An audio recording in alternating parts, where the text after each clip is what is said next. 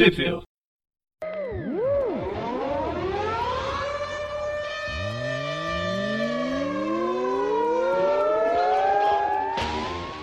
Bem-vindos a mais um Tweep View. Eu sou o Presto. Oi, eu sou o Breno, tudo bem? Eu sou o Gustavo Polvo. E hoje a gente vai na parte 2, que também você pode considerar a parte 3 de Aranha Geron, ou Spider-Geddon. Parte 2.3, porque teve a parte 0, né, que foi a, a Edge of Spider, Spider-Geddon. Mas vamos falar, vamos dar continuidade ao programa, a esse especial de janeiro falando sobre o Armagedon dos Homens-Aranha, Spider-Geddon número 3, 3 e 4, Spider-Girls, Spider-Force e a espetacular Spider-Man 300. E vamos ver se a gente continua gostando ou não. Pelo menos eu, eu tô de boa, tô, tô, tô curtindo. Ah, tô curtindo também. Tô achando legal que, que esse Aranha, esse Homem-Aranha da Terra 1048, que é o Homem-Aranha do PlayStation 4, ele. Às vezes parece que ele meio que toma o, a perspectiva do leitor, assim, de ser meio curioso, assim, sabe? Achei que deram um papel legal para ele, assim, na, no quadrinho. E não é forçado, né? Normalmente Não, quando não é coloca um forçado. personagem assim, fica meio forçado. Nesse caso, não sei, pra mim não sou forçado. Bem, vamos lá. Vamos começar com Spider-Geddon. Aqui, grande parte, todas já saíram aqui no Brasil. Na, como já, já falamos no, segundo, no outro programa, a gente deu uma reorganizada na cronologia da- das histórias. Então, Tem coisa que saiu no encadernado 2, tem coisa que saiu no encadernado 3. Até nos Estados Unidos, na verdade, a, a Panini deu uma organizada na, na, na saga melhor do que a próprio, próprio Estados Unidos. Mas a gente, como revisão da revisão, reorganizou Panini e aqui vocês encontram o, a, organização, a melhor organização cronológica para Spider-Geddon. Olha só, tá falando isso só porque foi tu que fez, né? Não, mas com o aval de vocês, poxa. Ah, ó Panini, manda jobs aí pro Presto. Eu tô querendo, tô querendo. Já, já consegui meu doutorado, agora eu tenho que arrumar um emprego. Ó, tá, tá que nem o Dr. Octopus aí, tá com doutorado aí. É, mas ele tem emprego, né? Que, que até que seja dominar o mundo, mas eu não tenho a capacidade Não, não, o Dr. Octopus não tem emprego, não, cara. Ele. Ah, não, mas na verdade sim, ele, ele tá como palestrante, ele tá dando um rolê aí, né, por aí, né, na- nas universidades e tal, né, então... É, ele dá aula lá verdade. na Universidade Horizonte, lá em São Francisco. É. Pelo menos por Emprego- enquanto. O emprego mais bem Mas eu não sei, isso aí tem- professor. É, tem que Ah, ver como é que ele conseguiu, quando- como é que ele conseguiu forjar o currículo CAPES, né, sendo um, sendo um farsante, assim, né. Pois é, ele, ele tecnicamente ele nasceu ontem, né? Mas vamos lá, tem gente até que coloca no currículo antes a- apenas pela intenção consegue fazer um doutorado, tá em altos cargos do governo. Quem, quem fez mesmo acho que já, já é um passo à frente. Vamos começar com Spider-Geddon número 3. Aqui o Chris Gate faz o roteiro, os desenhos estão divididos entre o Carlos Barberi com o Todd Na- Nauk, arte final José Marzan Jr. com o Todd Nauk e as cores do Dave Curiel. Aqui me lembrou a Muriel do, do, do Coragem. com- Também. Mas enfim, a gente começa com o Homem-Aranha da Terra 1000 e- 1048, que é o Homem-Aranha do universo do, do videogame, do último videogame, acho que fez mais sucesso, que é do Play 3, né? Eu parei de jogar no Play 2, eu já tá no Play 4, acho que isso aqui é Play é só como eu tô No Play 4. Não, esse game do Play 4 é excelente, cara, e ter tido essa experiência de jogar me fez gostar do personagem também. Puta, eu queria jogar, eu queria jogar tanta coisa de Play 4. Um dos que eu sempre quis jogar é o Red, Red Dead Redemption. Mas Ah, esse aí, mas esse Não. aí é... não há grana. É, não é grana, né? Mas eu tenho meu, meu sócio lá, um abraço aí pro Simon aí. Ele tem, ele leva o, video, leva o videogame volta e meia lá pro nosso escritório. E a gente tem até um dia que é terça-feira, que quando termina o expediente, daí rola o game. Se bem que não rolou mais, né? Então, depois que a gente detonou o Homem-Aranha, não rolou mais. Mas tem esse Red Dead Redemption também. É legal. Poxa, te invejo. E falando em Red, Red, Red, Red Dead Redemption, esse trava-língua com meu inglês já porcaria, Homem-Aranha do, do Play 4 com o Homem-Aranha Superior, o Otto Octavius do 66, eles atravessam o portal do multiverso diretamente para as terras do Pedreira da. Torre. A- Aqui, ó, a primeira página, pra mim, pareceu aquelas. aquela- a- a- o deserto do Texas. Tava esperando encontrar Tex em cima do seu cavalo. O aranha lá, aquele aranha que a gente viu numa das dos Vault of Spider, aquele aranha do Velho Oeste, sabe? Agora esqueci o nome. Acho que tá no, val- no Val das Aranhas, número que a gente falou no passado. Mas não. Onde que a gente tá? Na pedreira da Toei. Mas como você tem certeza que é a pedreira da Toei? O que que te, quais são as pistas que te, que falam que te levam a pensar isso? Eu acho que é essa briga de monstros e robôs gigantes que tá acontecendo aí. A gente tem um puta de um robô de o Leopardon aqui de 10, 20 metros de altura lutando contra um, um Octopus, talvez? Um É ser um monstro, monstro de um olho roxo só. de um olho só.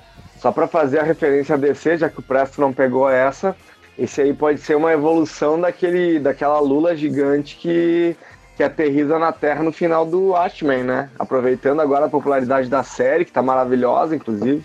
É uma lula humanoide. Nossa, você falou em DC, eu achei que você ia comentar que esse monstro parece uma evolução do Starro. É, então, Starro é uma estrela do mar. Esse começou falando Lula. Não, Starro é uma estrela do mar. Mas no fim é o bicho do ótimo.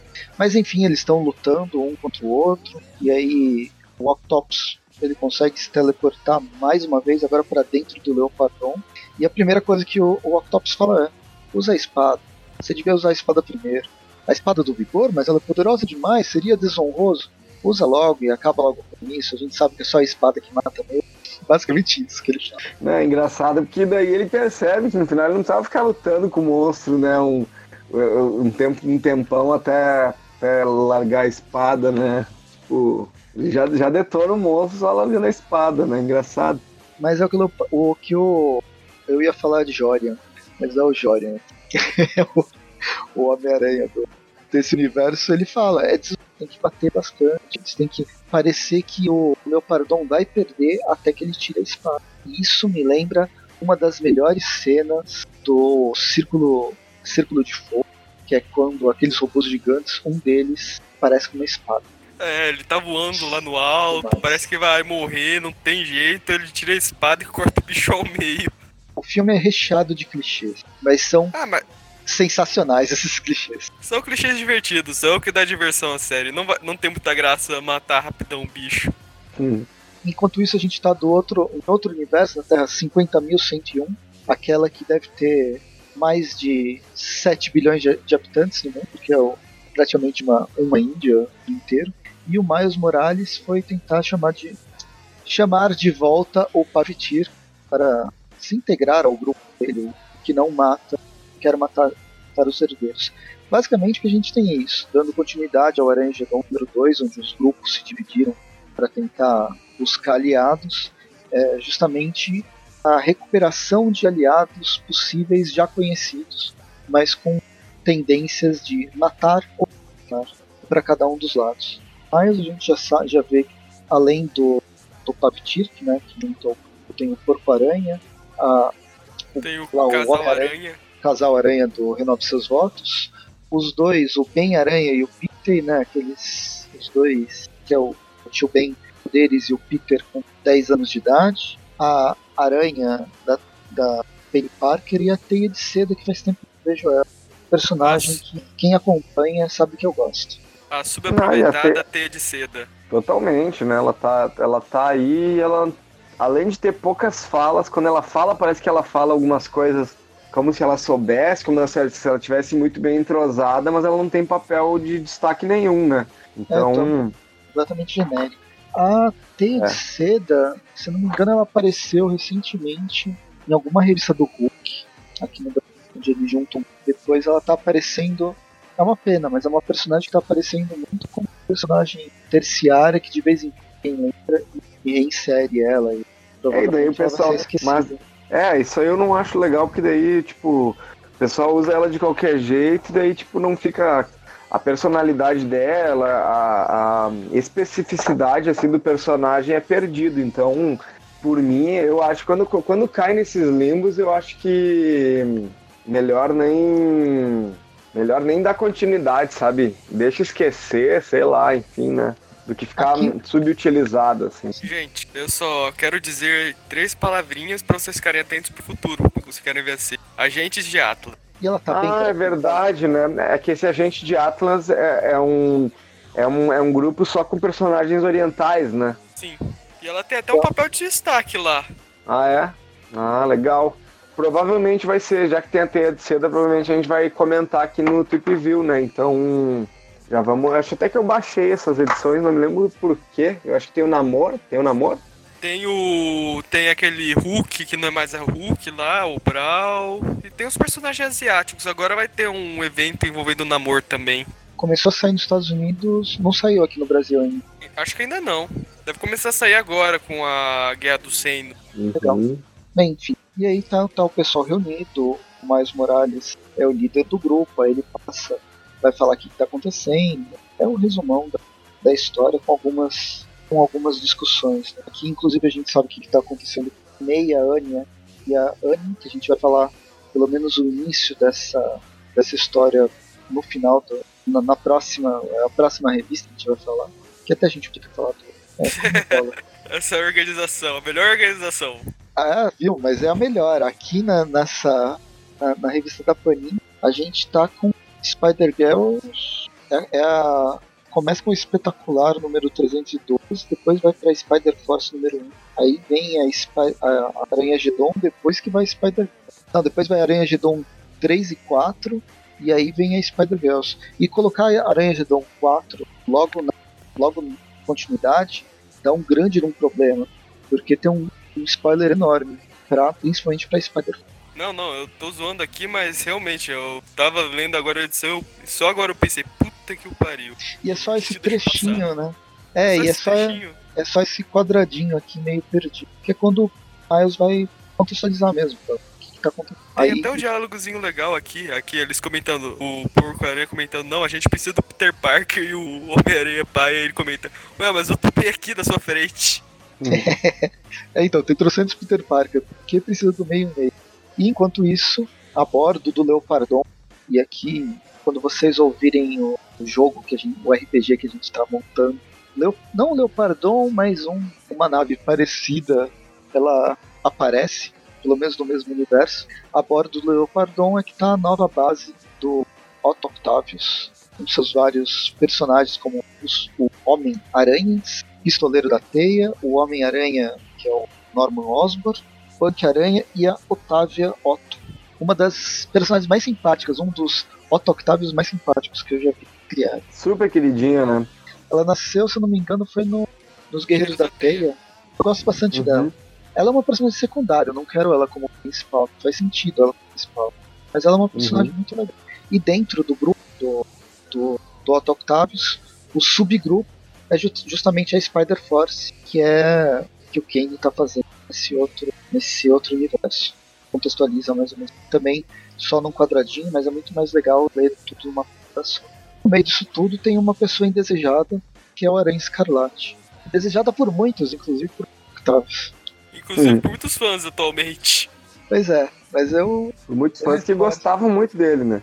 eu reforço que aqui ele tá melhor caracterizado que em todas as 20 e tantas edições que ele tem. É verdade. É verdade. Achei, achei até que ele tem um papel até interessante aqui na saga, assim. Depois, mais à frente, a gente vai ver. E aí a gente tem uma discussão do, do Otto com o Aranha Escarlate. No fim, o Escarlate, o Ben Reilly, ele entra, ele sabe que ele é o mai- maior especialista em clonagem de todos os aranhas, talvez de todos os aranhas do multiverso, pela sua experiência como clone, é, morto-vivo, praticamente. Além da própria empresa que ele tinha criado. Só uma perguntinha. Aquele cita que ele foi morto e ressuscitado 27 vezes, né? Sim, Isso conta a vez do final do título do Aranha Escarlate, que ele morre de novo e é ressuscitado lá pela morte? Acho que não, Não. conta, não. não, acho que não conta Não não. conta. Ah, Que era 27 o número também, né? é que se se passa antes da- desse evento, até que explica o porquê desse Ben Haley ainda está um pouco melhor caracterizado. Ah, não, não, não deve passar. Isso aqui deve se passar depois da. Eu também, né, também acho que passa depois, mas toda aquela aventura, as aventuras em- do, do Ben Reilly em Las Vegas, é, eu acho que a própria Marvel deve entender que aquilo ali foi tão difícil de digerir que é melhor nem considerar nada, né? É, a gente pode tanto ignorar quanto pensar que a, a forma de ressuscitar pela morte é menos traumática do que a forma que ele ressuscitava é, te- tecnologicamente, né? A forma que Chacal fazia. E até porque o que importa nesse caso é a tecnologia do Chacal. Uma, uma- um ressurgimento mágico. Mas eu tô tentando bancar o advogado de Oxford. Muito bem, a gente continua com esse, esse diálogo entre o do, do, do Aranha Superior com o Miles, que eles estão pelo, pelo comunicador ali, né? Mais uma vez eles estão discordando a respeito do que fazer. O Miles ele tá dizendo que eles vão invadir lá, né? E, e, e o, o Otto tá falando assim: ah, não, então se vocês querem morrer, vão lá, né? Só que daí ele é questionado, tanto pelo, pelo, pelo Punk Aranha quanto pelo Ben Reilly e tal. E no final das contas eles ficam nessas discordâncias, sendo que o Otto diz: não, esses caras aí tem que entrar lá e vão, vão perder mesmo, porque ele na verdade tá querendo fortalecer o time, né? E. bem egoísta. É, bem Otto Otávios, né? E daí a gente vê, logo na próxima página, o solo sendo restaurado aí pelos filhos, né? O Solos que é o grande herdeiro, né? O, o pai dos herdeiros, né? Então ele é tipo. Ele é a raiz, né? É o herdeiro raiz, né? E. É deles que eles vão herdar. Isso, eles herdaram dele, né? Não sei do que que perderam. E enquanto eles estão ali conversando, a gente vê que o porco-aranha tá entre os. Entre os. O tubo de, de ventilação, né? Eu só queria comentar rapidão que eles estão discutindo aqui que os solos, eles só restauraram a, o corpo dele, porque a mente ainda tá naquele cristal perdido. Que é justamente o que o, a, a gente vai ver na Spider-Force. A grande discussão dos dois personagens que o, o Otto falou, ah, tipo, meu, foda-se vocês pro Miles, é que o Miles quer destruir tudo que tem a ver com tecnologia de, de clonagem, principalmente aqui no antigo prédio da Nova Você, que é onde estão os herdeiros uma, o Otto. Acho que ele não quer dar o braço a torcer, que a ideia não foi dele. Né? Como essa ideia pode ser boa se eu, se eu não tive ela? É, é. é. E enfim, o que acontece é que o Miles ele chega dele nesse no edifício e ele acaba sendo atacado pelos herdeiros. E aí tem uma só, série de batalhas. Eu só queria comentar que eu senti da areia de ninguém apitou ou ninguém viu a herdeira chegando por trás do Miles quando estavam todos olhando para ele. Eu achei meio estranho isso. Eu acho que o, o sentido de aranha não funciona direito com. Até por eles serem caçadores específicos, esse pessoal. Você é lembra? Vocês lembram alguma dessa? Tenho... Eu só lembro do primeiro arco, Morlun, que o Morlun ele sobrecarregava o sentido aranha do Peter. Tipo, de tão perigoso que ele era. Então, Mas de resto lembro. eu não lembro. Eu tenho quase certeza que ele não funciona muito bem. Tanto que depois a gente vai ver com o Peter, 313 também, Peter se ferra muito legal porque o próprio coisa de aranha lá dele parece estar funcionando 100%. Mas enfim, é, começa uma batalha, todo mundo se batendo, a herdeira tentando comer, os herdeiros tentando é, sugar a essência vital dos, dos totens, ele tá tentando comer tudo. E aí eles não, chega a cavalaria. Né? É, bem, só quando roteirista quer, né? Aí é. eles comem rapidinho.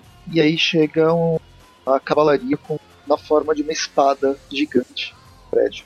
Eu acho que o, o Homem-Aranha do Leopardon ele ficou meio. se sentiu estranho, mas como assim o prédio não explodiu? Acabei de ver a espada no prédio, mas enfim, foi assim que os, os personagens lá, do, do, do, do Ben Ray, mas o grupo tava... do Otto entrou. Eu já devia estar até preparando para fazer aquela posezinha antes da explosão, virou de costas. Ah, ah. Bem, aí é, é justamente isso. É um ataque que eu não posso dizer cirúrgico, foi difícil, onde o grupo está enfrentando os herdeiros. Na verdade, esse enfrentamento está servindo distrair os herdeiros, que vem todo mundo, o outro grupo tenta destruir os clones, essas, esses tubos de clonagem. Ben Rayleigh, que é o mais, o mais hábil.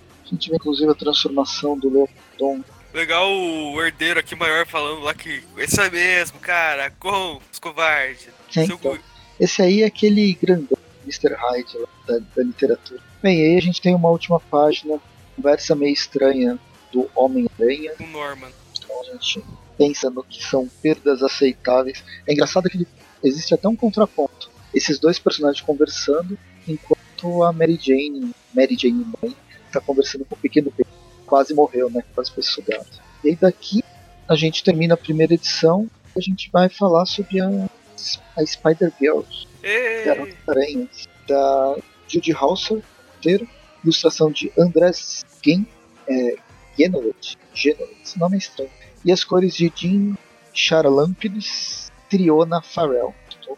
Legal que essa edição ela começa bem como o próprio Aranha Gedon começou lá, com os aranhas enfrentando os abutres genéricos. Aqui no caso é a Anne que tá enfrentando, não Miles.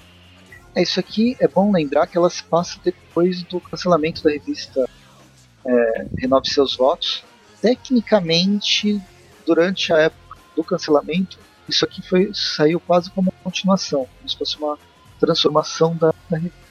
Mas foi um É. cancelamento para uma mini pra colocar essa minissérie. Assim, eles cancelaram, mas deixaram fazer essa minissérie pra tentar fechar as pontas soltas. Por Que era aí. Aquela coi- que era aquela coisa lá do Harry, lá e da, dos Homens-Aranha, das aranhas humanas. Eu, eu gravei, eu lembro que não foi, foi tão. A historinha é legal, mas eu sei que as primeiras duas edições, transformação da edição 12 para edição 13, a, a Annie ela cresce, idade de 15 anos. Eu achei que foi uma puta de uma, uma perda assim, de um potencial. de Trabalhar com família e tal. Bem legal. Ah, eu achei que tinha sido Diferente. legal até.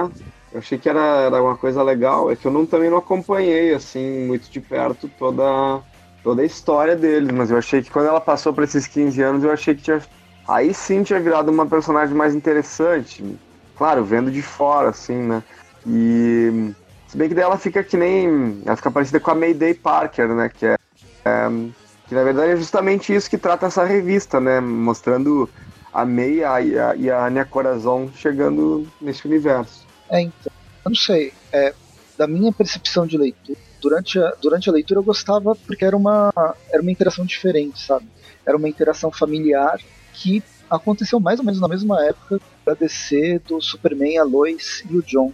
Embora a Lois Lane não tinha superpoderes, não, existia uma, uma exploração de um, uma exploração familiar diferente, sabe? De interação familiar diferente. E aí de Eu- repente cresceram a, a Anne e agora a porra, o Brian Michael Bendis chega no universo DC e faz o quê? Cresce o John também, tornando ele um Superboy genérico. Ou seja, o, É, o- o- então o Bendis ele plagiou esse título. Ele Ah, plagiou o erro desse título. Sim, Bendis fazendo bendi- bendigagens. Eu só queria comentar rapidão que eu acho que o legal desse título, quando a Anne, a Anne ainda era criança, é que ele lembraria o que o título do Homem-Aranha provavelmente seria nessa época se não tivesse tido um pacto com o diabo. é. E a Mayday voltasse, claro. É, o problema é que a, a, a Mayday, coitada, ela tinha sido ignorada bem antes. O pacto foi a última. É. foi a última lápide. Pois é. E legal que esse, esse título vai chegar a voltar ne- nesse assunto também. Eu achei uma coisa bem legal. É, então, eu, assim, eu senti isso, mas no fim eu gostei.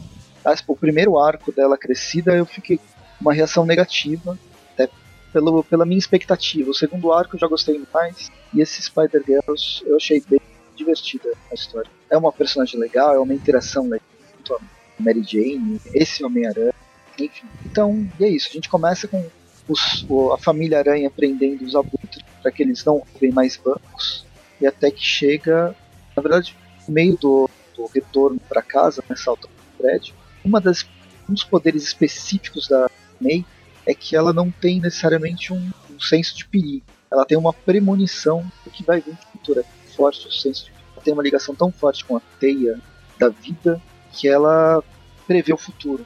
Os flashes Ela é- do futuro. Ela é quase uma Madame Teia. Só que com capacidade de andar. Capacidade de andar, de fazer muita coisa. Subir uma escada.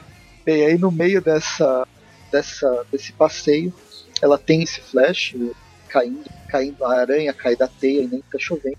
E é o Peter que salva a Anne. Eles, eles conversam, não, tá tudo bem e tal, vamos e junto com isso, acho que não mesmo momento, mas em outra parte dessa, dessa terra, aparece a Anya Coração e a, e a Mayday Park, terra 18.119, terra onde nunca veio nenhum cristão atrás de uma forte conexão, justamente a, a Anne. E eu tenho um sério problema de falar Anne, Anya, Anne. São as duas personagens do mesmo, da mesma revista. Personagens aí não- completamente diferentes. Até aí não estranho se eu sem querer chamar a Anne de. Também, então. Mas a, a Anne, pelo menos é, é, é May Parker. Sim. Ou é. Não, é May. Dá pra, dá pra confundir. Bem, é isso. Elas, elas chegam, começam a. A, a Anne Coração, ela é uma personagem interessante. Ela foi criada lá nos- no final dos anos 90. Ela tinha alguma coisa a ver com o Totem. Era um outro outra, outra ideia de totem, é, das as tabuletas. Era alguma coisa das tabuletas. Eu lembro que era no final, depois da, da, da saga do clone, que o Osborne tinha umas tabuletas de poder, cada uma dava um poder diferente, que podia ser. O Norman acabou ficando acrescentar a loucura dele. E a Anya Ah, era uma das reunião do personagens. Não, não, essa é outra personagem. A Anya ela surgiu naquela fase depois de revelarem que o Aranha é tipo de totem. Ela seria membro dessa daquela sociedade secreta. É, outra personagem, eu sempre achei que fosse a mesma. O que aconteceu com aquilo? A nossa, nem eu tô mais lembrando. A Matt Frank, é, ela acabou morrendo lá naquela história que ressuscitaram. Ela chegou até a voltar Ah, lá na tá conspiração certo. dos clones, com a Six morreu junto. Tá certo. Mas foi logo depois, né? Foi, foi foram poucos anos de diferença aqui no Brasil. Sim, a, a inclusive a Anya estreou naquela volta lá da May Fanta. Nossa, que comida de bola. É, eu falei uma puta de uma besteira, podem me xingar. Mas eu confundi. Mas é uma personagem que poderia ter um desenvolvimento. Eu, se não me engano, ela teve uma revista mensal aqui no Brasil, que foi cada que ela foi, foi quase uma minissérie, né? Uhum. Não, era- uma HQ legal, era naquela época lá do Time, lá daquele, que ela derrota o Duende Macabro com o chiclete no. Era uma forma até de revitalizar a perso- o personagem, o universo do- dos Homens do Bem. Mas talvez ela tenha sido trazida antes dessa explosão do Spider-Verse. E aí ela acaba ficando em segundo. Inclusive, você sabe o que aconteceu com a Madame Teia, que era das Mulheres Aranha, que virou Pois é, é uma personagem que tá sendo ignorada agora. A última aparição dela foi lá naquela conspiração dos clones também, lá com o Gatu. Ah, ela apareceu no Gatuno. Ela era super importante pra essa saga. Que Pois é. corrida de bola. Tipo, Ela- ela... deveria ser super importante pra essa saga. Deveria ser, mas não é. Enfim, eu tô, eu tô devagando pra caramba. Esse programa fica enorme. Mas enfim, elas estão conversando e tal. Um detalhe interessante aqui que a Meia, Mayday, ela parece estar bem mexida com essa coisa de ver uma família de Homem-Aranha trabalhando junto. No último, Isso. na última saga ela perdeu o pai dela. Pois é. Que era o Peter também, né? Que já tava mais velho e que ele não tinha um braço ou uma perna, alguma coisa Uma assim. perna. Pé, na verdade. Ele perna não, tinha uma, ele não tinha uma perna, mas ele tinha um cavanhaque. Então ele E, era na mal. verdade, Se ele é, tinha na verdade ele é um Homem-Aranha, né? Ele é um Homem-Aranha, então ele não tinha uma patinha, né? Sobraram cinco. Sobraram É. sete. Podia ser, né? É, Se ele fosse do- de outra realidade, sim, né? Mas enfim, é bem interessante também porque a Mayday ela, ela, ela observa que também que esse que pela, pela perspectiva dela parece que esse essa realidade ela é ela é uma realidade muito normal, assim, ela diz, bah, nunca vi uma cidade parecer tão normal assim. Então, parece que tudo ali pra ela parece mais Familiar. ah, familiares. O universo teve suas pendengas, obviamente, mas é um universo mais sim. Eu lembro, é, ele me lembrava muito o universo do desenho do- dos X-Men.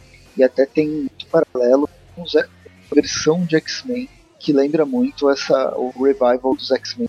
Crise, Guerra, guerra. Aqueles X-Men dos anos 90. Lembro bastante. Enfim, aí depois dessa conversa, desse praticamente somos nós três conversando com as duas, elas resolvem ir atrás do- da, da garota, né, da, da, da família Aranha. Essa- Os pais estão preocupados com a obvi- obviamente, né, dor de cabeça, tinha- tem uma conversa sobre a temática geração de super vilões, praticamente estranha. Isso persegue meio que Até que ela chega, né? Então. Até que a, a, a, a Mayday e a Anya mais uma vez tem um encontro com os, Abutres. com os abutres. Ah, eles brigam e brigam. Até que em algum momento rola, elas estão. Depois de elas terem vencido eles, elas estão ainda dando uma balanceada aí pelas teias. E a Mayday parece que ela tá com algum probleminha, assim, né? E ela disse que ela tá só, só confusa, né? Coisa e tal, mas ela, ela teve esse vislumbre da família e acho que isso meio que deu um, deu um baque nela, né? Tanto que ela, ela se desequilibra e acaba caindo, os abutres chegam, só que no momento em que eles vão em que eles vão brigar novamente, daí a gente tem aí a família Aranha chegando para eles terem uma, uma briga com uma família muito maior, né? Uma é E mais depois igual. assim- esse é o punk abutre. Eu só fiz uma piada para Ahn, Ah, sim. É o abutre de Moicano. E daí depois que eles terminam essa briga, a Mayday revela, tira a máscara e fala que ela é a Mayday, e daí nisso o Peter e a Mary Jane ficam em choque. Estarrecidos porque nessa realidade eles também teriam perdido, né, uma filha chamada Mayday, né, eh, que é justamente durante a saga do clone, né.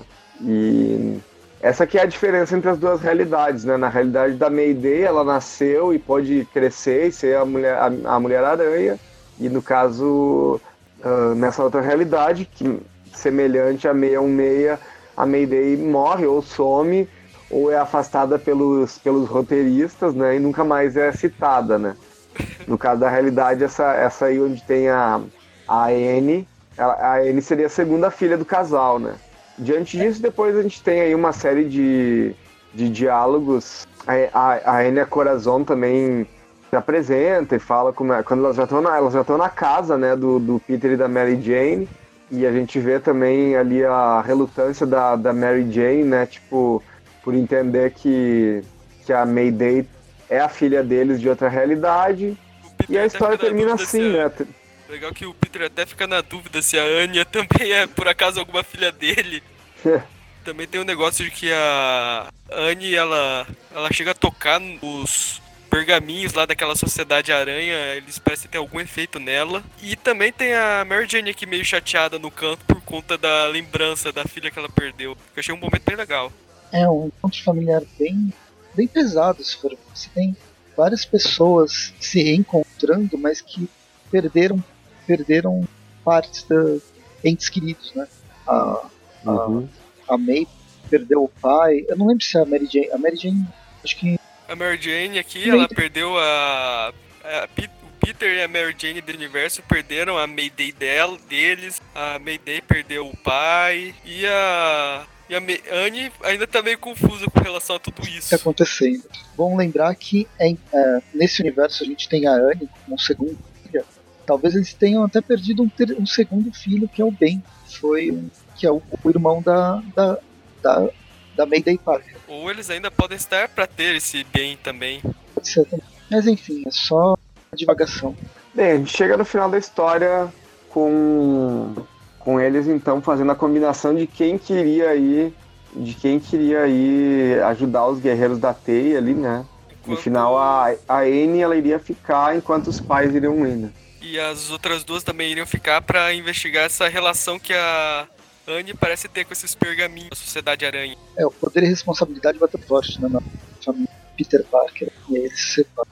Por isso que a gente vê o casal Aranha Genom. Depois disso, Guida, a gente vai para Spider-Force, Força Aranha. E aqui tem uma história que eu achei bem divertida, uma história de ação. De. Christopher Priest nos roteiros e desenho, junto com o Paulo Siqueira também ajuda na arte, o Dwayne Jr. e o Craig Young arte final, FX nas cores. Christopher... Guru FX.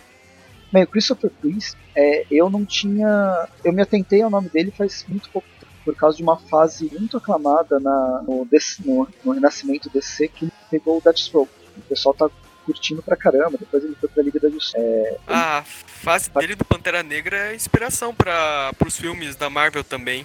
Ele tem uma fase muito boa anterior, né, no, no Pantera Negra, mas ele participou agora em fevereiro de 2018 no Pantera Negra Anual, que acho que já foi publicado aqui. Mas o cara tá no mercado faz Ele entrou na Marvel em 78, depois nos anos 80, o que, que ele fez, Paul?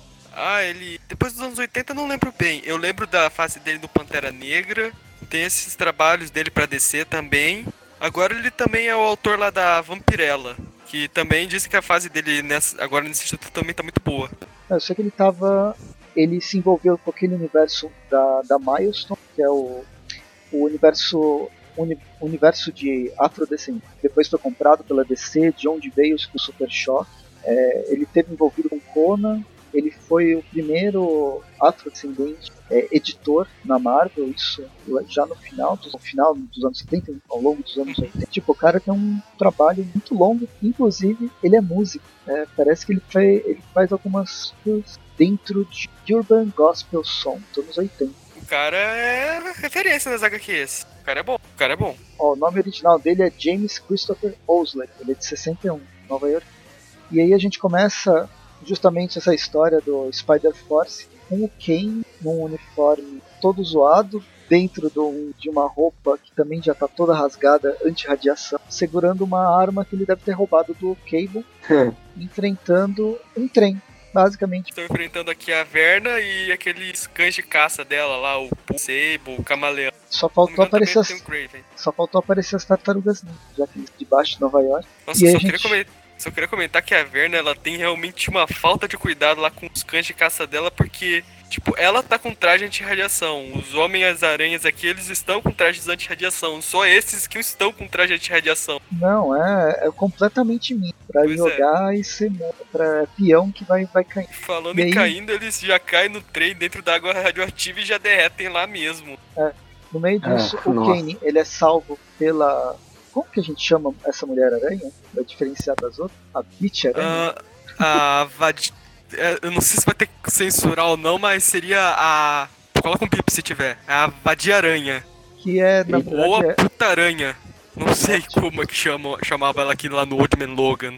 E aqui elas não estão. Eu não lembro eu não de ter mencionado o nome dela, se referido a ela diretamente. Mas é uma personagem que veio do, do universo do Old Man Logan, que é a, net, é a neta. do- É a neta do Homem-Aranha e filha do Gavião Arqueiro. E digamos que ela não é uma heroína. Digamos que ela seja o oposto de uma heroína. Hum. Faz sentido ela estar na equipe do Otto. Junto no mesmo grupo, a gente tem um personagem que é o Charlie, o Garoto Aranha da Terra 218, e a Mulher Aranha, a Jessica, com traje Eu só queria- anti-radiação, mesmo sem precisar ter um, já que ela mesma. Pois é, eu só queria comentar isso. Todos eles que não têm imunidade contra radiação natural estão com trajes radioativos completamente rasgados. E a única que tá com o traje radioativo inteiro é justamente a personagem cujo poder é ser imune à radiação. Ela cuida muito bem da roupa dela. Pois é. Bem, enfim, o Kane é salvo, mesmo reclamando de ser salvo. O esgoto radioativo entra né, pelos túneis do metrô, derrete todos os sons da, da herdeira lá da Verna.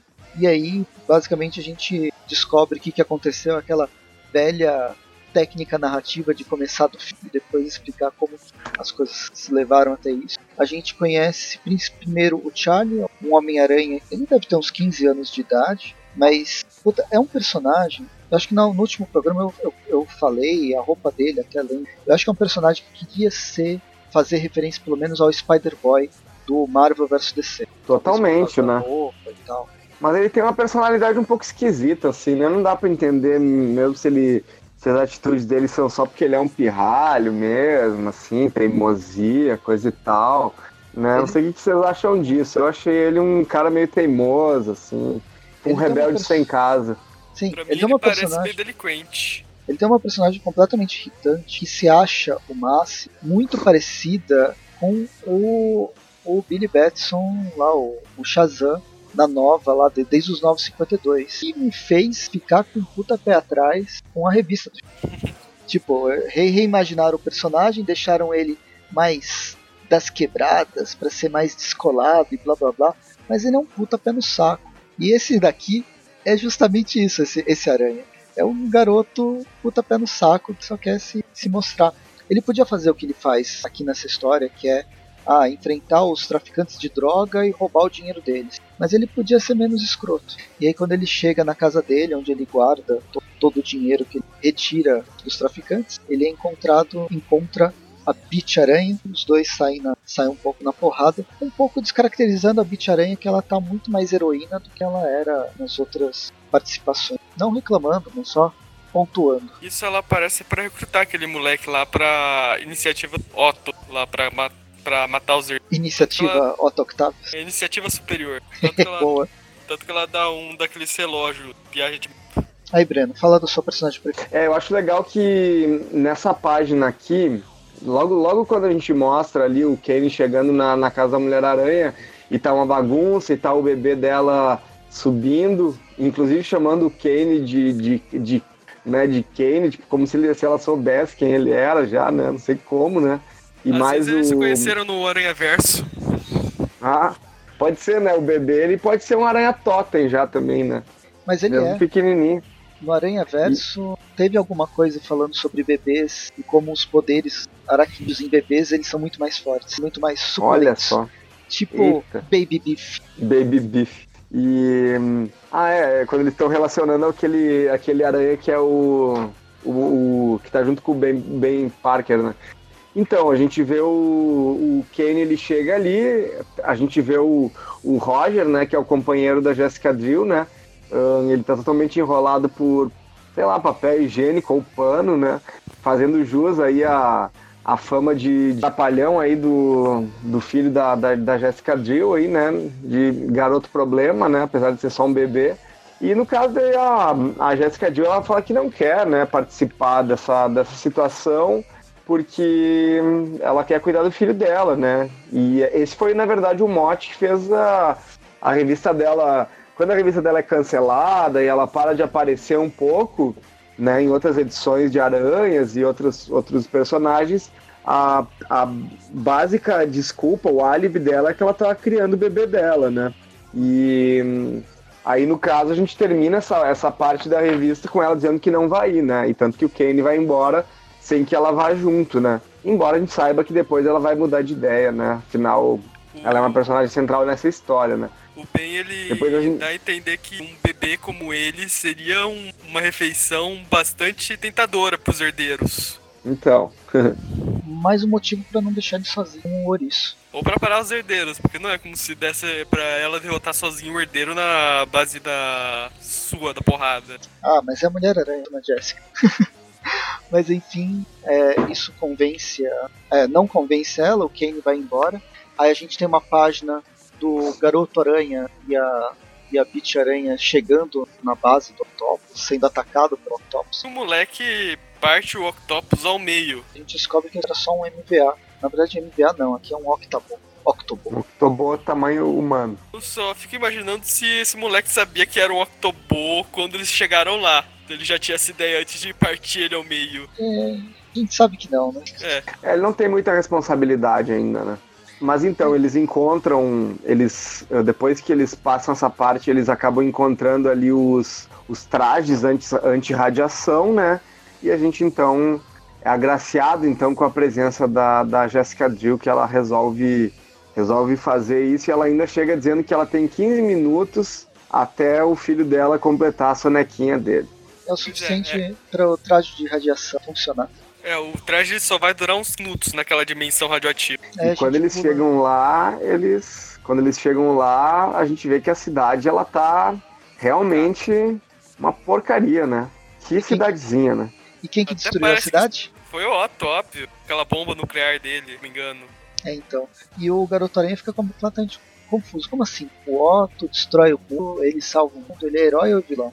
Ele não está entendendo essa, esse lance de realidades paralelas. E logo que eles chegam na, na Terra 3145, os relógios de viagem interdimensional, eles se explodem e param de funcionar. Ah, isso bem importante isso aí. Bastante puto com a situação, porque tecnicamente. Presos, né? E aí a história termina com os quatro aranhas, os quatro aranhas levando um raio, um raio forte pra caramba, que é, a gente descobre quem que é o grande herói desse que sobreviveu, bem na, na linha Bucky Rogers ou qualquer ou qualquer série pós-apocalíptica da, da, década espacial pós-apocalíptica da década. Se você é não conhece, pode assistir Duck Dodgers, que é a paródia lá com o Patolino. Também é Duck bom. Dodgers, boa. E a história na edição seguinte, a gente começa no espaço. A, a única coisa que sobrou dessa Terra, na verdade, foram pessoas que estavam fazendo essa estação espacial que tem espaço para seis pessoas só, e alimentação para seis menos na época. E a gente descobre ao longo da história, que general, general, mas o do JJ, ele desce a Terra em busca de energia, de alguma coisa para manter viva as pessoas que estão na estação. O problema é que quem chega na nave, ele tá lá embaixo, é a Verna, e já acaba é, ferrando com todo acaba... esse esforço do John, porque ela começa a matar tudo. É, ela funciona aquela. Ela parece o Alien de qualquer filme do Alien. Ela é o oitavo passageiro e vai matando. No caso, seria o sétimo passageiro. Sugando a energia de só porque sim. É igual você comer uma bala, você tá com fome no almoço, é uma bala de outro. Não, ela não. Talvez tenha aumentado sua gripe. Ela vai matando um a um até que a gente volta lá pro, pra terra e vê o, o JJ atacando os, os, ar, os aranhas com essas teias de aranha elétrica, uma coisa assim. Teia de aranha laser? É um laser, né? Uma coisa assim, né? Não sei se um laser teria formato, né? Mas nesse caso aqui, temos que aceitar isso, né? Chega a falar alguma luz sólida. Bem, a gente tem personagens que atacam com luz sólida. O Garra tem o Lanterna Verde que faz, trabalha com luz sólida, já tá dentro do universo referencial. compartilhado, um referencial. Muito bem. E aí eles estão se atacando. A única coisa que eu acho que não faz sentido é ele atacar com mas ele gosta. É. Ele, era, ele era fã do Homem-Aranha. É, acho que é, o por Aranha isso, né? ainda era vivo. Universos paralelos, né? Vai saber. Desde a sua edição Mas ele esse universo, Ah não, explica. Nossa, tô comendo bola. Eles começam a se atacar. A gente descobre que o JJ tem se comunica através de telepatia e aí a gente o Kane força a barra para falar, ó meu, abre a sua mente, não gay também, agora isso nada a ver, mas me lembrou a música. Abra sua mente e entre na nossa mente para ver que a gente não tá aqui para destruir, tá pra tentar salvar o multiverso. E descobre um pouco da origem desse James. Eles vão, ele vai pro espaço com vários universos, mas no caso ele faz parte do Quarteto Fantástico. é, é um- tem uma mistura ali, né, de quarteto. No caso, tinha uma aranhazinha dentro do traje dele. Ele acaba sendo exposto aos raios cósmicos. Já viu, né? É transformado. tipo, é tipo aquele filme A Mosca, né? É, Só que nesse caso é a aranha. E, É que ele não se transforma aqui porque tem outro personagem que já faz esse papel de se transformar na aranha. É verdade. Só que não é uma aranha só, né? Bem, aí a gente tem outras memórias que eu achei meio estranha. Essas são as memórias da.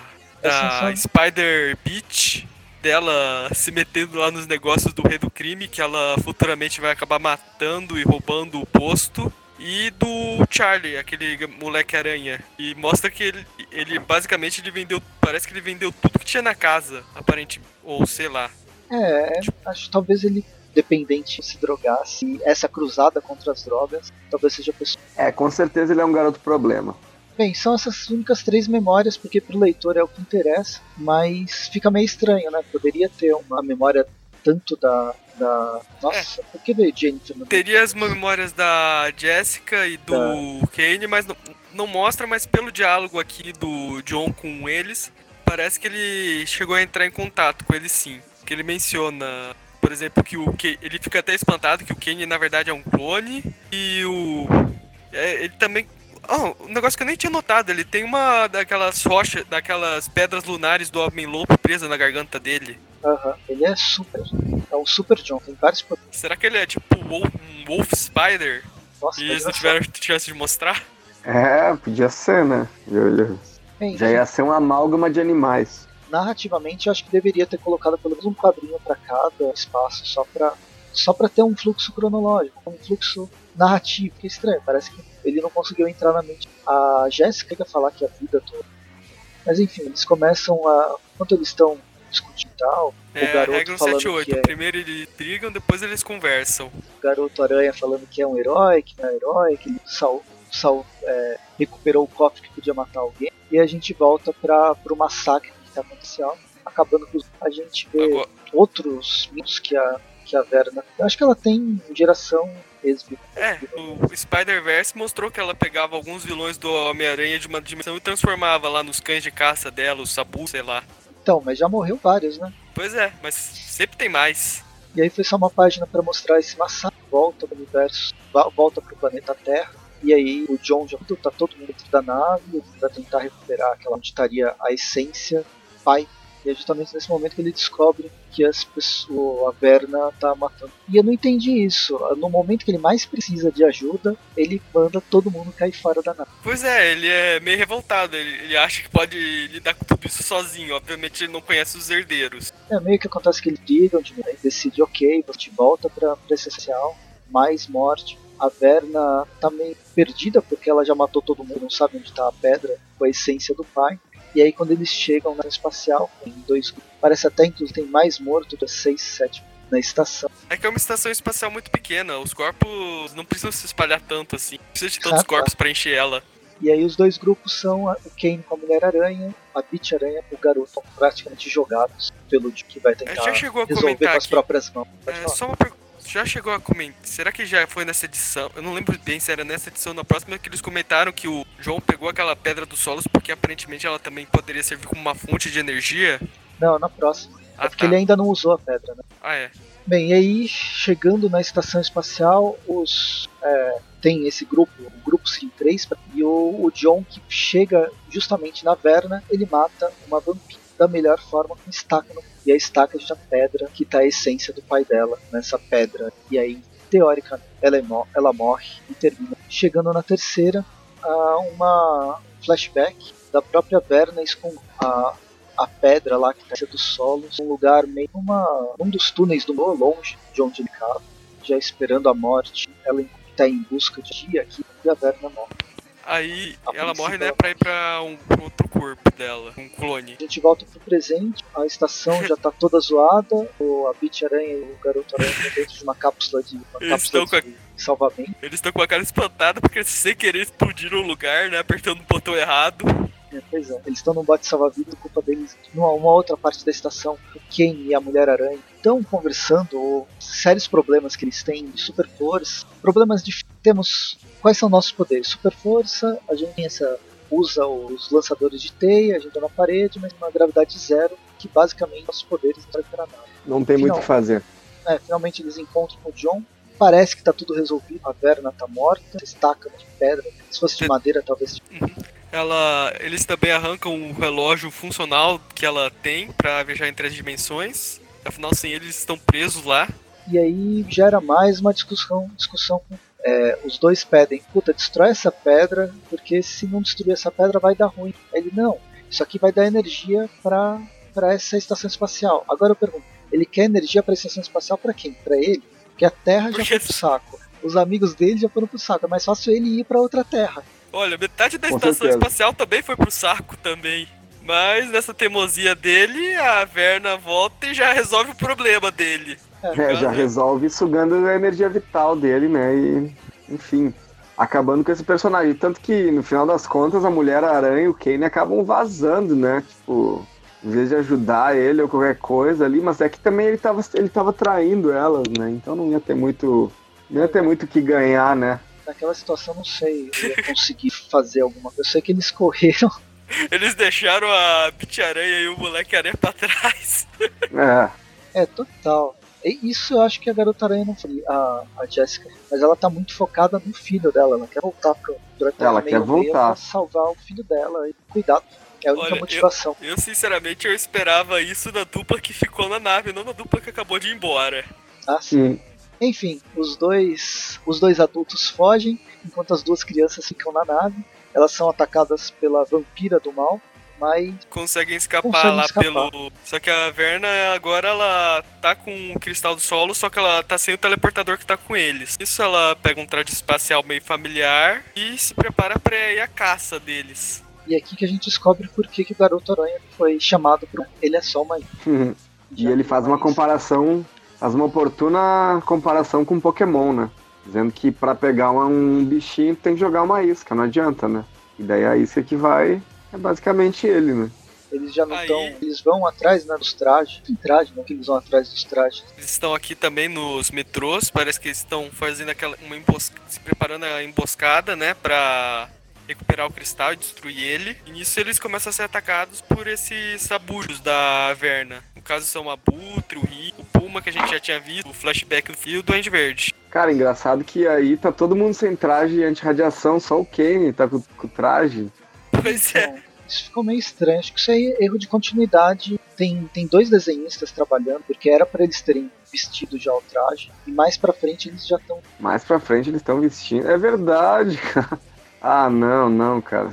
Isso foi pressa na hora de lançar deu esse, esse erro. Bem, enfim, eles estão lutando, a gente tem uma memória da, da Jéssica, de que, né, filha, eu não posso morrer, eu tenho que voltar pra ele. Tem algumas lembranças dela.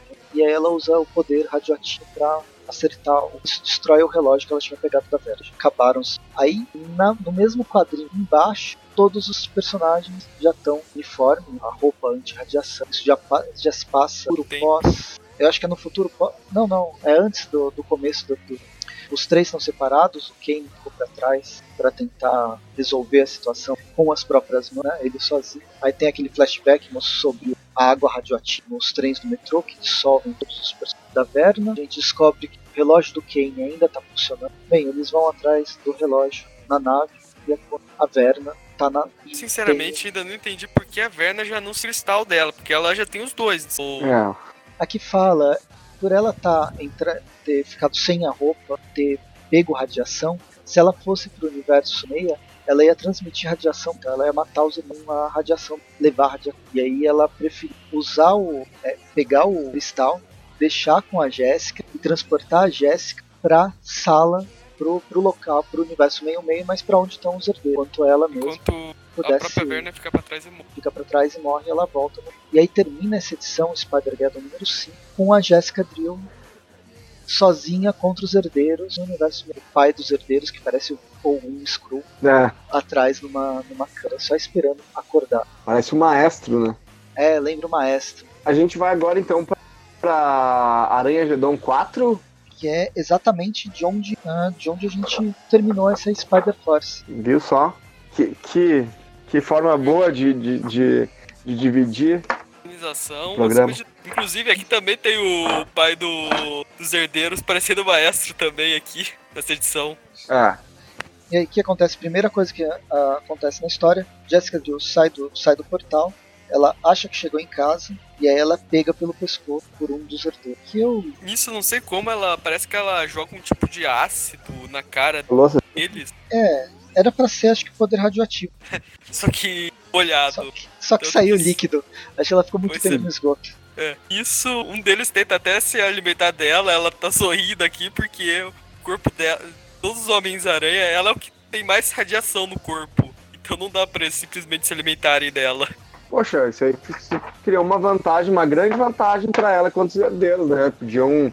Eu não sei se aquela, aquele, aquela energia que ela solta, não em formato líquido, é claro, não sei se ela não é uma energia radioativa também, né? Podiam É, se aproveitar disso aí, né? pois é, é tipo uma bioeletricidade. Acho que isso explica Ah. porque lá no Aranha Verso, o Morlun ele usou aquela versão da Jessica Drew como amante em vez de simplesmente se alimentar dela. Simplesmente não dá pra eles se alimentarem da Jessica. É, é um alimento que não cai bem, né? É. Dá uma Bem, indigestão. Eles Só dá pra acabam. comer ele de uma forma não antropomórfica, fazendo piadinha. Bem, e aí é, acaba. Como ninguém consegue se alimentar da Jéssica, eles jogam ela pro canto e mais que rapidamente ressuscitam o pai do- dos herdeiros numa ótima referência a Frankenstein. Passa pra Terra número 13, no Central Park, onde o. onde vários personagens você não reli. Nossa, até eles estão naquela dimensão do Homem-Aranha, do Homem-Aranha Capitão Universo, que no Aranha Verso ele tentou enfrentar sozinho o pai dos herdeiros com o poder de Capitão Universo e acabou morrendo em alguns segundos, mostrando que enfrentar um pai dos os solos com poder de Capitão Universo não é uma boa ideia.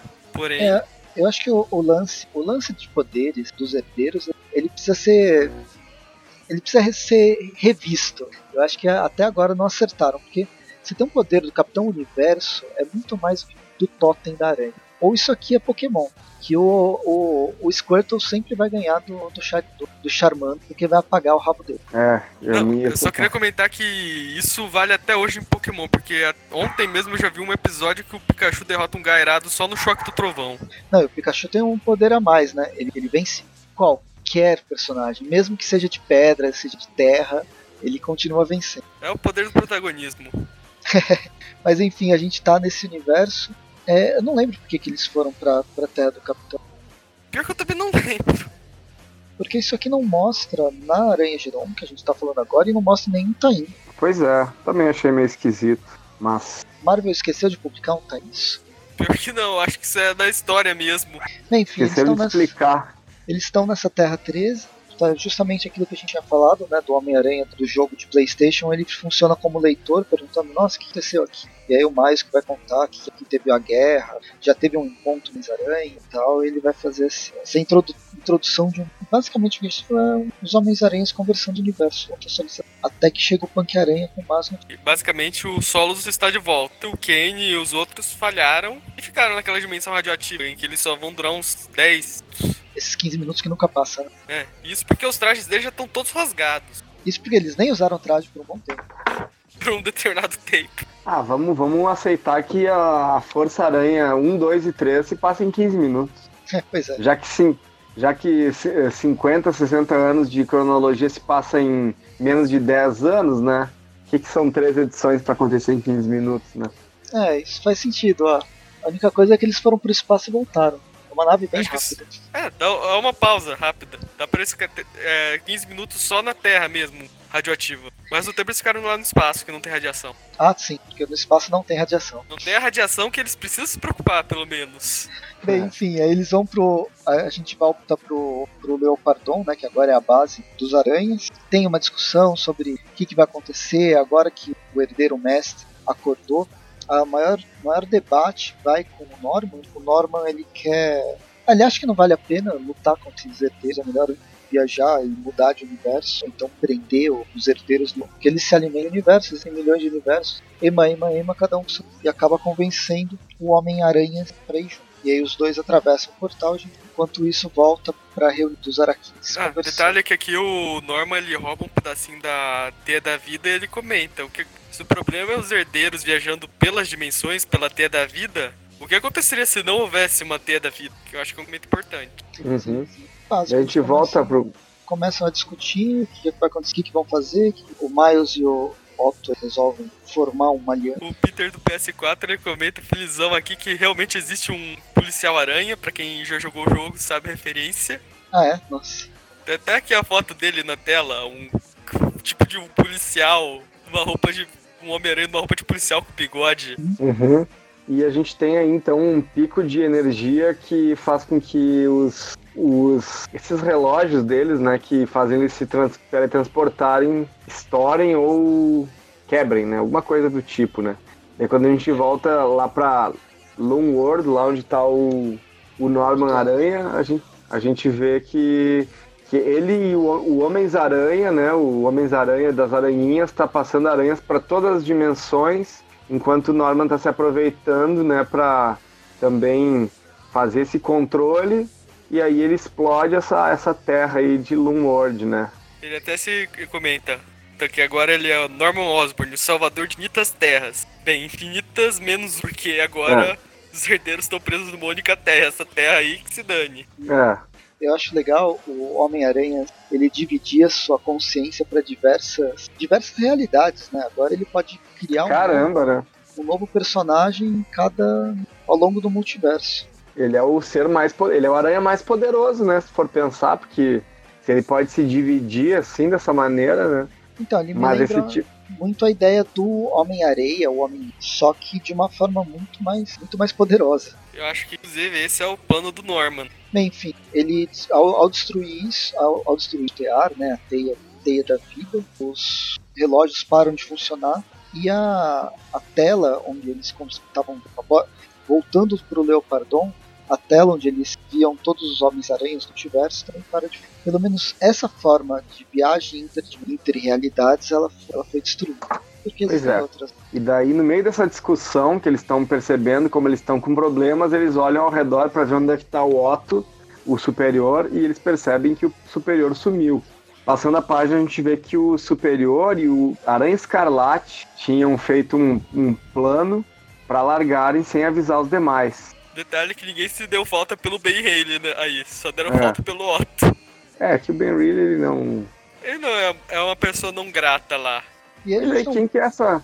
Quem que é essa mulher aranha que tem à esquerda aqui nessa página aqui, que ela é uma. Ela tá com uma roupa meio Emma Frost aqui. Não tinha Nossa. aparecido antes, né? Se. Cara, assim, ela parece a versão da Bat Brant como Homem-Aranha, mas essa pele azul lembra aquela aranhazinha, aquela dona aranha da, lá do, daquele arco do Homem-Aranha e Deadpool. Mas aqui ela aparece aí do nada, né? Não tava antes, né? É tipo. Ela é tipo figurante aí. Sim. É, alguém falou, nossa, essa composição de arte tá faltando um personagem. Ah, coloca qualquer coisa aí. Faz uma personagem nova. É, o plano do, do Otto, do Ben, seria voltar àquela ideia de destruir agora a pirâmide, pirâmide Transamérica, que era filial da Nova Você, mais uma vez a, a forma de clonagem. Só que a gente descobre que o Otto é um pouco mais filho da puta do que a gente esperava. Ou pelo menos ele enganou algum de o Ben e entrega de bandeja o bem pros herdeiros. E na bandeja, os herdeiros então estão com o bem na bandeja, né? Pra devorarem ele. Quando a gente é transportado então novamente lá pro Leopardon. E a gente vê que eles fazem um contato então com essa força Enigma, que é a força do, do Capitão Universo. No final, aquela viagem pra aquela dimensão do Homem-Aranha, que é o universo, foi uma total perda de tempo. Eles uhum. conseguiram mapear a Força Universo e entrar em contato, pelo menos com a do, da versão. Muito com, bem. Conclui na próxima. Para fechar esse programa, a gente ainda tem a Amazing Spider-Man 313, que é o último do arco, Peter Parker. É a, história do Sean Ryan, o Juan Frigeri no desenho e o Jason Piscores. Basicamente, a gente tá dá continuidade àquele embate entre o Homem-Aranha e o Morlun. O Homem-Aranha, o Peter, ele tá com aquela ideia de sobrecarregar o Morlun com anestésico e ao longo da história ele vai, ele vai atirando anestésico no Morlun, o Morlun retrucando, mas até que finalmente o Morlun tem algumas coisas legais. Eu acho que o Peter usou uma roupa pós-apocalipse interessante, diferente. Roupa de guerrilha. Uma roupa de guerrilha. Enquanto o Morlon usa um, uma roupa. Tipo, depois da explosão do restaurante, a roupa que ficou sem roupa nenhuma, na verdade ficou só com, com uma calça, como todas as calças do universo Marvel, elas nunca rasgam. E aí, só pra ter uma coisa engraçada, ele colocou uma camiseta roxa do zoológico. Nem precisava ter colocado, né? Cara, eu só queria notar um detalhe que na edição anterior a essa, tivemos o Miles Morales basicamente enfiando o dedo no olho do Morlun com um choque elétrico e não fazendo nenhum dano. Mas de alguma forma essas injeções elas conseguem penetrar a pele quase indestrutível do Morlun. São é, mas é que é muito pontudo, né? é, são, pô, é pontudo, né? É. Negócio, né? E é, mas essa edição, ela é uma edição de porradaria, né? Então, na verdade, o Morlon, por mais que ele tenha tomado uma injeção no olho, ele não se machuca também, né? Ele dá um grito, tudo bem, né? Mas no final das contas ele continua brigando com o Peter como se nada tivesse acontecido, né? Do início ao fim. E ó, que ele toma porrada atrás de porrada, tudo mais, né? Ele vai cansando. No final das né? contas. Vai, é, vai funciona, no... funciona o negócio da anestesia. Mas ele é, no final ele toma tantos. No final, quem derrota ele é a, é a tropa da, da, da, polícia aí, né? Que enche ele de. É, que enche de, de ele de desses dardos, né? E daí ele fica adormecido dentro de uma jaula, né? É. Não que, é, que, não que ele não vai conseguir fugir, né? Só pra. Medo engano por motivos só pra pessoal entender a referência, eu acho que deve ter tido isso. Lembra aquela primeira cena do Jurassic Park, que tem aquele Velociraptor preso numa jaula parecida e o pessoal tendo que encher ele também de anestésico para ele não matar um cara. Ah, não mesmo. tinha sacado isso aí. Legal. Esse Morlon me pareceu muito mórbido, eu lembrava por causa da cor. Uhum. Mas é, é basicamente isso, a história, é uma história de porradaria do Peter sem, usando inteligência, na verdade para tentar derrotar o Morlon, que é muito mais poderoso que ele, embora o Morlon tenha perdido quatro vezes, essa é a quarta vez, fica martelando isso na cabeça dele eternamente. A máscara que o Peter está usando, embora esteja legal, a roupa pós-apocalíptico de guerrilha, ela não esconde identidade secreta de ninguém e todas, toda a polícia deve saber quem que é por trás da máscara. Eles deixa... devem saber pelo menos como é a parte de cima do rosto. Nenhum deles conhece pessoalmente Peter Parker, a não ser o James, porque já sabe, né? Ah, então, é, mas é. é. cada vez mais fácil, né, você fazer associação. Se eles quiserem pensar, é, mas ele termina a história com o Peter tentando dormir, mas sendo acordado pela Gwen para enfrentar os herdeiros, como se ele não tivesse enfrentado, não tivesse. E aí isso vai direto para isso que a gente vai falar na, na próxima, na próxima, na próxima edição, no próximo programa. Eu também pode dizer que vai encerrar essa jornada pelo Aranha, segunda jo jornada. E vamos para as notas desse segundo, desse segundo, segundo run, da metade de história. O que, que vocês estão achando? Eu, Cara, eu tô, eu tô me divertindo, mas eu tô achando que, que agora parece que ficou muito imerso em muitas confusões. Muitas, muitas confusões. Não sei se você se eu, né, se eu tô achando, tô, tô achando exagerado, mas eu acho que meio que a história começou a se embaralhar um, um pouco em algumas coisas que não precisava, sabe? Tô exagerando? Não, acho que tá certo. A gente até pontuou várias vezes. É, durante a nossa leitura e releitura, tipo, a gente leu, releu e agora tá falando um, um com o outro. E mesmo assim a gente percebe o quanto deu problema. Né? Tipo, a gente travou porque, peraí, o que, que tá acontecendo? Justamente por erro de continuidade. A gente tem erro de continuidade, inclusive nos desenhos, lá na Força Nossa, né? Isso é horrível. É, isso é horrível, cara. E isso acho que é um problema editorial. Editorial de alguém forçando a barra para ser lançado rápido, para aproveitar algum hype. É editorial que talvez a história não seja não seja o que os, os roteiristas queriam escrever e, e tenha que preencher certas cidades. E essa história, ela foi lançada na época lá daquela animação do Aranha Verso. Então eu acho que deve ter tido uma pressão pra ela toda sair nessa época mesmo da hype do. Uhum. Assim, ela, a gente não falou, mas essas edições que a gente falou hoje tá entre janeiro e fevereiro de 2000. Então é bem muito da, do desenho do Aranha Verso que não tem nada a ver com o Spider-Gem. Acho que é Mas- por isso que o Miles, é assim, eles tentam colocar o Otto como protagonista, mas depois eles tentam também dar mais destaque pro Miles. Eu acho que fica mais esse pro- Eu acho que a, a presença do Miles como protagonista ela não é tão forçada, acho funcional. Assim como a divisão dela com, com- dele com o Otto. Eu acho até forçado, na verdade, querer colocar o Peter na, na forma como a história foi contada. Mas existem momentos que realmente as coisas estão dando rápido demais e as coisas se atropelam, causando incoerência. Isso é poderia ser uma saga bem mais. Poderia ser uma saga que esses problemas não, não precisavam. Uhum. Exato, concordo. Que nota vocês dão? Vamos lá, a gente já fecha aí. Cara, eu só Cara, queria... eu. Pode falar. Não, eu só queria comentar rapidão que eu acho que o único Taininho edição nessa série toda que é, pelo menos ela não, hoje que a gente não me causou nenhuma confusão foi a das Garotas Aranha. Total. um ritmo é. mais calmo. É uma edição mais limpa, né? Eu quero ver se Concordo ela total. termina assim, concordo. Mas eu quero ver se ela termina assim. que São dois. Tanto que assim, ah, eu acho que pra saga toda, assim, pros, pro Aranha Gedon, a série oficial, eu daria uma nota um 5. Pro Tanin lá da Spider Force, eu daria um 6. E pra essa Garotas Aranha, eu acho que eu dou um 8. Que essa realmente foi aqui, pra mim, que a leitura correu bem melhor. Eu, eu, É, bah, eu pro- concordo. Ah, e pro do Peter com pro Morlun, eu dou um 7. Então fica 5, 6, 7. 8. É, eu ia falar pra dar só um. No geral, acho que a nota é um 7. Cara, eu vou dar. Eu dou, eu dou seis na, na, na nota geral, porque. Ah, porque eu acho que não foi sempre que foi estimulante, assim, sabe? A, inclusive, eu acho que a, a revista do. A revista do Força Aranha, ela merece bem menos, até por, por causa dessas coisas. Erro de continuidade, roteirismos, assim, algumas forçações, assim, né?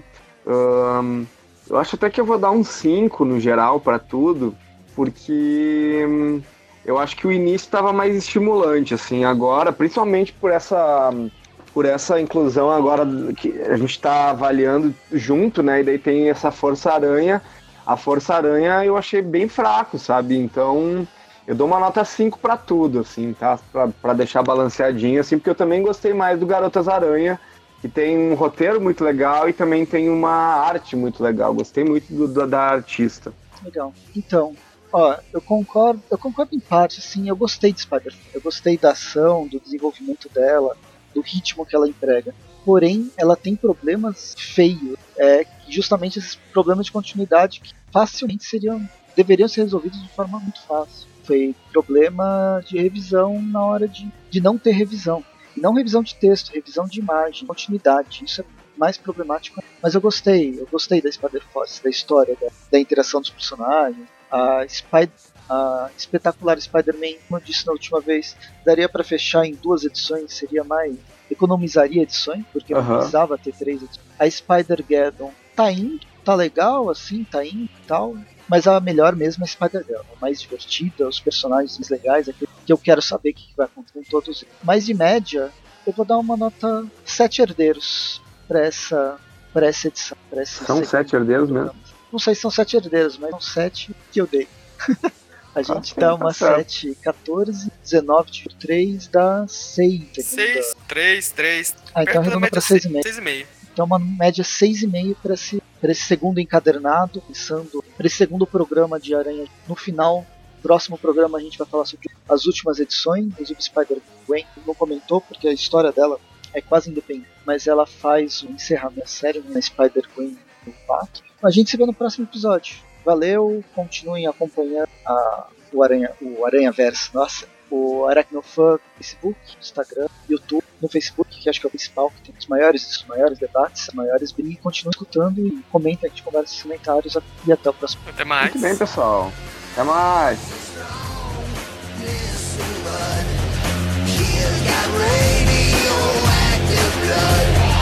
Can't swing from a thread. No escape.